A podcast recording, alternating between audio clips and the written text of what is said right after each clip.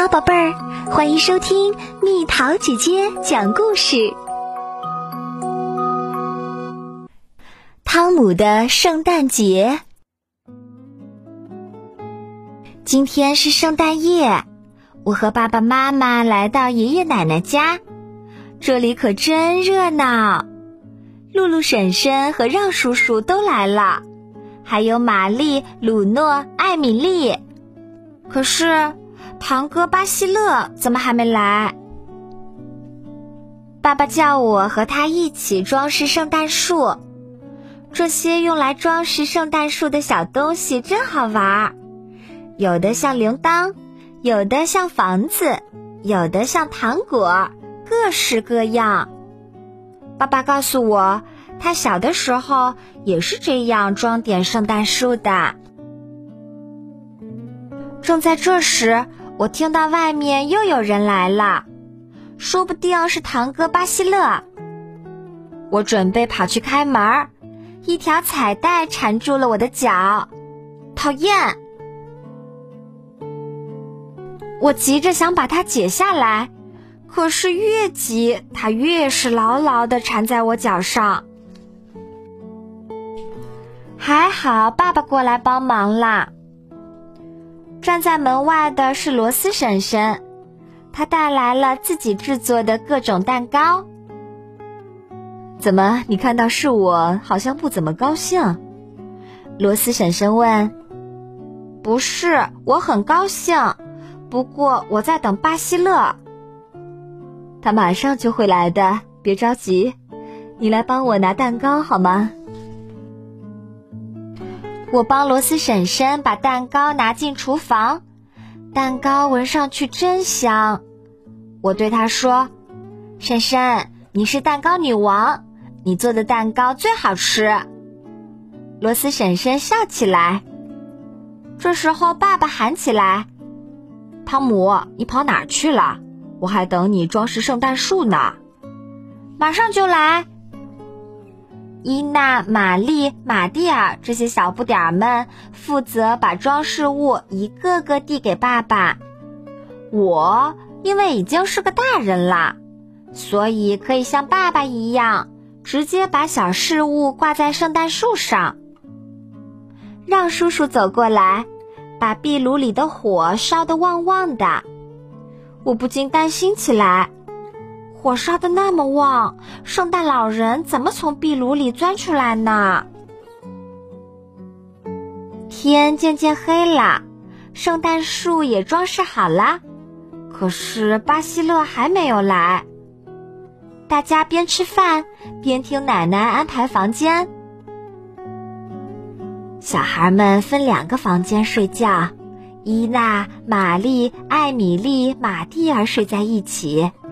汤姆，你就和我和巴西勒睡一个房间。就在我说巴西勒的时候，外面又有人来了。这回真的是巴西勒，还有文森叔叔和维罗尼婶婶，雨果堂哥和艾丽莎堂妹。巴西勒和我拥抱了一下，可奇怪的是，他不像以前那么爱说爱笑了。也许是因为他已经上学了吧。我突然有点失望，我怕巴西勒再也不会像以前一样和我玩了。我陪巴西勒一起来到卧室，他打开背包，里面放着他的衣服，还有很多饼干和一个超级酷的手电筒。巴西勒还是以前那个巴西勒吗？爷爷叫大家一起去客厅。往客厅去的路上，我跟巴西勒说：“我怕这次圣诞老人来不了咱们家了。”为什么？因为壁炉里烧着火呢。巴西勒严肃地说：“你说的对，要想办法别叫让叔叔再往壁炉里加火柴了。”这就是我喜欢巴西勒的原因，他总是很理解我。跟往年的圣诞夜一样，爷爷总要给大家讲故事。他先是模仿一个小女孩的声音，然后再学熊讲话的样子。我最喜欢听爷爷学熊讲话，好玩极了。爷爷讲故事的时候，让叔叔又往壁炉里加了一块木柴。巴西勒没看见，于是我用手臂推了他一下，被我一推，他的身体失去了平衡，撞上了坐在旁边的玛丽。你干嘛推我？玛丽又去推巴西勒。这时，妈妈建议大家一起唱首歌。所有的人都放声高唱，除了我，因为我一点心情都没有。我实在对壁炉里的火很担心，它烧得那么旺，不把圣诞老人烧伤才怪呢。我们不停地在床上跳来跳去，奶奶家的床真棒，能让人弹起来。我们大笑着，笑得那么响。这么晚了，你们闹什么呢？圣诞老人要是听见你们这么吵，他肯定就不来了。爸爸说。于是大家都安静下来，乖乖的睡觉。睡着睡着，我突然醒过来，对巴西勒说：“不知道他们有没有再往壁炉里加木柴。”可是巴西勒已经睡着了。房间里一点声音都没有，我想爸爸妈妈应该也已经睡着了。不如我自己去客厅里看看。我蹑手蹑脚地走下楼梯，打开客厅的门儿。壁炉里的火已经熄灭了。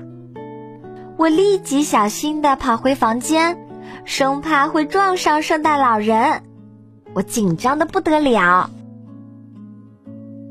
我蜷缩着爬进被子里，就在这时，鲁诺翻了个身，我吓得连气儿都不敢喘。他可千万别醒过来。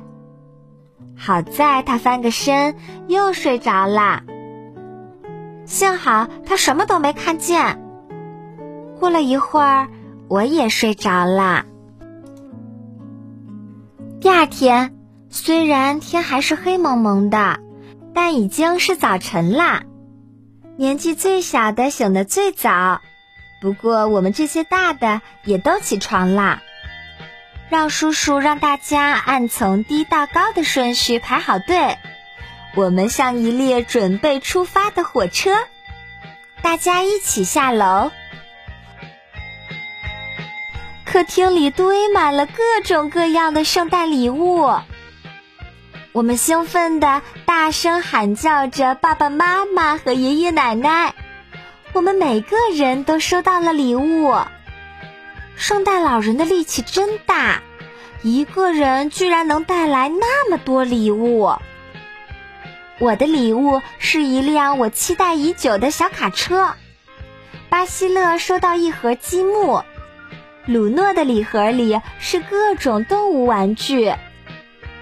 幸亏我昨晚留意壁炉里的火，不然圣诞老人肯定来不了。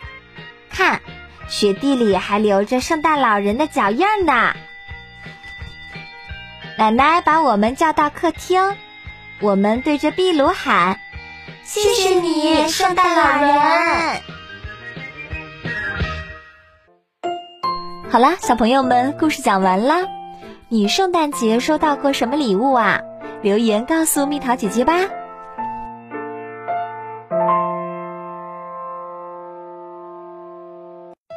好了，宝贝儿，故事讲完啦。